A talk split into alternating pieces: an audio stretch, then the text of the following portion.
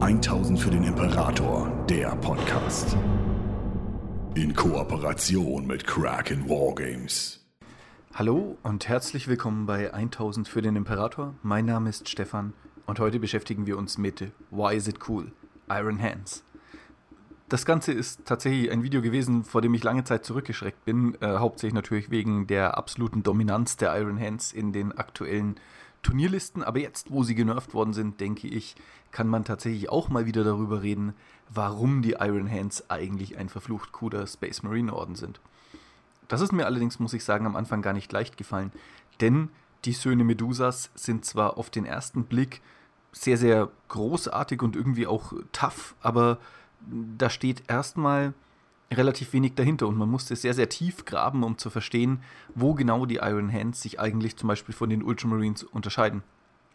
Natürlich ist es so, dass da gerade, ähm, wenn man auf ihre Ausrüstung und so schaut und auch auf ihre Religion, schon oberflächliche Unterschiede existieren. Aber als Space Marine Orden ganz besonders auf Effizienz und Waffentechnologie ausgerichtet zu sein, erschien mir jetzt erstmal als nicht besonders bemerkenswert in Anbetracht der Tatsache, dass hoffentlich jeder Space Marine Orden auf Effizienz ausgerichtet sein sollte, in Anbetracht der Tatsache, dass jeder nur 1000 Space Marines hat. Wenn man aber diesen Effizienzanspruch eben einmal mit der Religion der Iron Hands in Verbindung bringt und schaut, dass sie den Imperator nicht etwa als Gott Imperator auf seinem goldenen Thron verehren, sondern als eine Form des Omnisaias, dass sie Eisenväter haben statt eben ähm, die ganz normalen Ordenspriester oder statt Tech Marines auch, da ist sich das Lore nicht so ganz einig, dann wird es schon wieder relativ spannend, denn der Streit, der dadurch vom Zaun gebrochen wird mit der Ekklesiarchie des Imperiums, geht sogar so weit, dass den Eisenvätern der, ähm, der Iron Hands das Rosarius verweigert wird und sie sozusagen keine offizielle Weihe vor dem vor der offiziellen Kirche des Imperiums bekommen. Und das ist nur eine der Sachen, wo die Iron Hands eigentlich permanent in Schwierigkeiten geraten. Denn neben der Tatsache, dass sie eben, wie gesagt, was ihre Religion angeht, besonders eigenbrötlerisch sind, kommt auch dazu, dass sie sogar innerhalb ihres Ordens schon beinahe eine Form von Misstrauen und von Zersplitterung haben. So gibt es keinen Chaptermaster oder keinen Ordensmeister der Iron Hands, sondern das Ganze funktioniert tatsächlich so, dass die Iron Hands sich in Clan-Kompanien teilen und diese fahren mit einem riesigen Landleviathan-Monster über die Oberfläche Medusas und unterrichten allesamt ihre eigenen Rekruten und bauen ihre eigenen Scout-Kompanien auf und dergleichen mehr, was dazu führt, dass am Ende die Iron Hands als Orden gar nicht mal so einheitlich aufgestellt sind und auch teilweise innerhalb des Ordens unterschiedliche Kulturen und Kulturansätze existieren. Daneben ist es auch so, dass innerhalb der Iron Hands die Idee vorherrscht, dass sich die, das Fleisch als schwach erwiesen hat und dass eine gewisse innere Härte am besten dadurch geschieht, dass sie möglichst viele Teile ihres Körpers durch bionische Implantate ersetzen und dass sie am Ende des Tages versuchen, möglichst viel von sich in Stahl und Metall und Adamantium zu verwandeln. Diese, ja, diese Tendenz liegt natürlich in der Natur auch ihres Primarchs, denn der war ja ähm, schon, na, nicht seit Beginn an, aber doch seit ja, einem sehr frühen Zeitpunkt seiner Existenz mit einer Art Nekrodermis der Necrons überzogen und hatte sozusagen von vornherein eine gewisse, ja, Entfernung von der menschlichen Biologie dadurch erworben oder ja, sie war ihm zugefügt worden, je nachdem, wie man es betrachten will.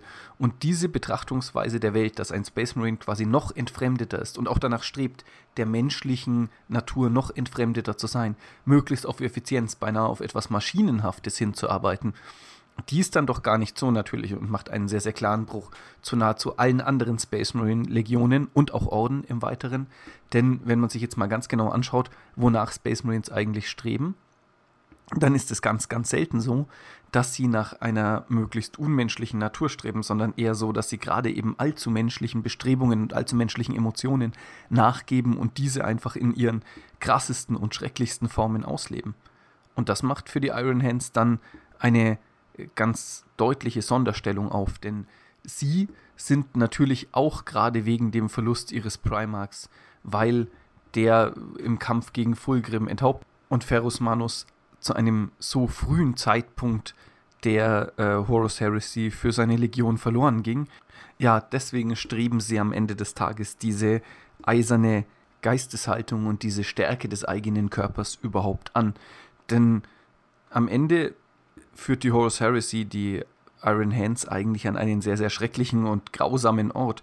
Sie sind keiner der großen Gewinner dieser Entwicklung und mit große Gewinner natürlich gibt es während der Horus Heresy keine echten Gewinner. Das liegt in der Natur des 40k-Universums, aber es ist schon so, dass gerade die Ultramarines, die Imperial Fists und die Blood Angels natürlich, obwohl sie teilweise auch ihren Primark verlieren, äh, so eine Art heldenhaften Moment im Ruhm und Licht haben, auch die White Scars und die Dark Angels. Aber es ist trotz allem auch so, dass es für etliche andere Space Marine Orden, gerade die Raven Guard und eben die Iron Hands, eher eine, ja, ein Abstieg fast ist, der durch die Horus Heresy beginnt und kaum noch aufzuhalten ist. Und diese Zuwendung, die während der Horus Heresy und während des Großen Kreuzzuges schon begonnen hat, zu einer gnadenlosen Effizienz, die ist es letztlich auch, die diese Space Marines auszeichnet und dass der Höhepunkt sozusagen schon fast das Anstreben einer Nahtoderfahrung, um in einen Dreadnought eingebettet zu werden, ist, das verändert die Situation dann natürlich noch einmal vollständig. Ja, warum sind die Iron Hands jetzt eigentlich cool, jetzt wo man so ein bisschen die Analyse abgeschlossen hat? Naja, im Prinzip ist für mich der narrative, erzählerische Punkt, den die Iron Hands machen sollen, eigentlich der, was mit einer Space Marine Legion passiert, die diese Verbindung zu den grundsätzlichen Emotionen, die sie antreibt, verliert. Denn Ferrus Manus ist kurz vor seinem Tod vor allem von einer Emotion getrieben und das ist Zorn. Zorn auf die Verräter in seinem Wunsch, den großen Kreuzzug eigentlich so perfekt wie möglich zu beenden. Er zieht seinen Stolz aus dieser Fähigkeit der Iron Hands, möglichst viele Gegner mit möglichst wenig Mitteln zu bezwingen und dass irgendjemand ihm seinen Sieg wegnehmen will, das macht, dass er da völlig die Kontrolle verliert. Und im Prinzip ist es auch genau das, es ist Stolz, der Ferrus Manus so blind in die Falle führt, dass er dann folgerichtig auch getötet wird. Und es ist sogar Stolz, der verhindert, dass er mit Fulgrim vernünftig reden kann, zu dem Zeitpunkt, wo die beiden sich treffen besteht zumindest für mich und in meiner Interpretation durchaus auch die Möglichkeit, dass die Freundschaft der beiden Fulgrim und die Emperor's Children wieder auf die richtige Seite ziehen könnte. Klar, er ist schon sehr, sehr pervertiert vom Chaos, aber meiner Ansicht nach in dem Moment noch nicht unrettbar verloren, würde man die richtigen Argumente finden. Aber Ferus Manus Zorn verhindert das. Und diese Erkenntnis, dass es letztlich eine Emotion war, eine aus Fleisch geborene Gefühlsregung, die Ferrus Manus den Tod gebracht hat und die das Versagen da für die Iron, äh, für die Iron Hands zementiert hat. Das ist am Ende des Tages für mich ihr narrativer Bruchpunkt. Denn alles, was danach kommt, ist letztlich eine beinahe maschinenartige Ausrichtung auf ihre Aufgabe. Der verzweifelte Versuch, besser zu sein als das Universum, das ihnen immer wieder neue und eigentlich unlösbare Aufgaben auferlegt. Und diese Hinwendung zum Imperator als dem Omnisaya, also als dem Gott der Weltenmaschine, bei der jedes Rad nur an seinem richtigen Ort sein muss und dann wird alles gut, das ist natürlich eine Form von religiösem Fanatismus, der eben aus dem Schmerz und aus der Notwendigkeit, sich eben gerade nicht dem eigenen Versagen und den eigenen Emotionen stellen zu müssen, geboren ist. Und da rührt auch die Isolation der Iron Hands her. Denn Natürlich wollen sie dann, wenn sie einmal diesen Zustand, der für sie eher eine Fluchtreaktion ist, hergestellt haben, als allerletztes mit anderen Menschen oder gar Space Marine Legionen, die ihre Emotionen ganz frei und krass auslegen, wie etwa den White Scars oder den Space Wolves, überhaupt zusammen interagieren. Denn das würde sie letztlich an einen Punkt führen, an dem sie die gesamte Doktrin ihres Ordens hinterfragen müssen und hinterfragen müssen, ist das, was wir da tun, eigentlich sinnvoll? Weil am Ende des Tages lautet die Antwort darauf ganz klar nein. Sie unterdrücken einen fundamentalen Teil des Menschseins und schieben ihn aus ihrer eigenen Kultur und ihrem eigenen Ordensleben heraus, nicht etwa, weil das nötig ist oder weil das in irgendeiner Art und Weise ihnen einen kämpferischen Vorteil bringt, sondern weil das ihre Art ist, das Trauma des Verlustes ihres Primarchs selbst jetzt tausende von Jahren, nachdem das eigentlich passiert ist, zu bewältigen.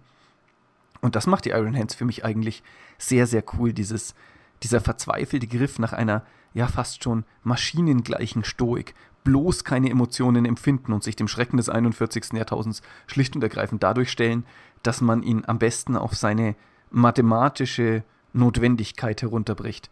Das finde ich ist ein sehr, sehr spannender und großartiger Ansatz. Und zugegebenermaßen mag ich das Adeptus Mechanicus auch einfach sehr, sehr gerne. Und die Iron Hands sind irgendwie, ja, keine Ahnung, so der perfekte Spagat zwischen dem Adeptus Mechanicus und den Space Marines. Sie sind nicht ganz so abgedreht wie das Adeptus Mechanicus, aber eben auch längst nicht mehr so von, ja, allzu menschlichen Gefühlen geleitet, wie es eigentlich die meisten Space Marine Orden sind. Genau, das war's von meiner Seite. Ich hoffe, ihr hattet Spaß, mir zuzuhören. Ich wünsche euch noch ein paar schöne Tage. Und genau, wenn euch gefallen hat, was ihr gehört habt, abonniert doch den Kanal oder schreibt uns in den Kommentaren, falls ihr Dinge ganz anders seht. Bis bald. 1000 für den Imperator, der Podcast. Besucht uns auf YouTube für die neuesten Beiträge, Videos und Battle Reports. 1000 für den Imperator ist ein inoffizielles Fanprojekt und wird in keiner Weise von Games Workshop unterstützt.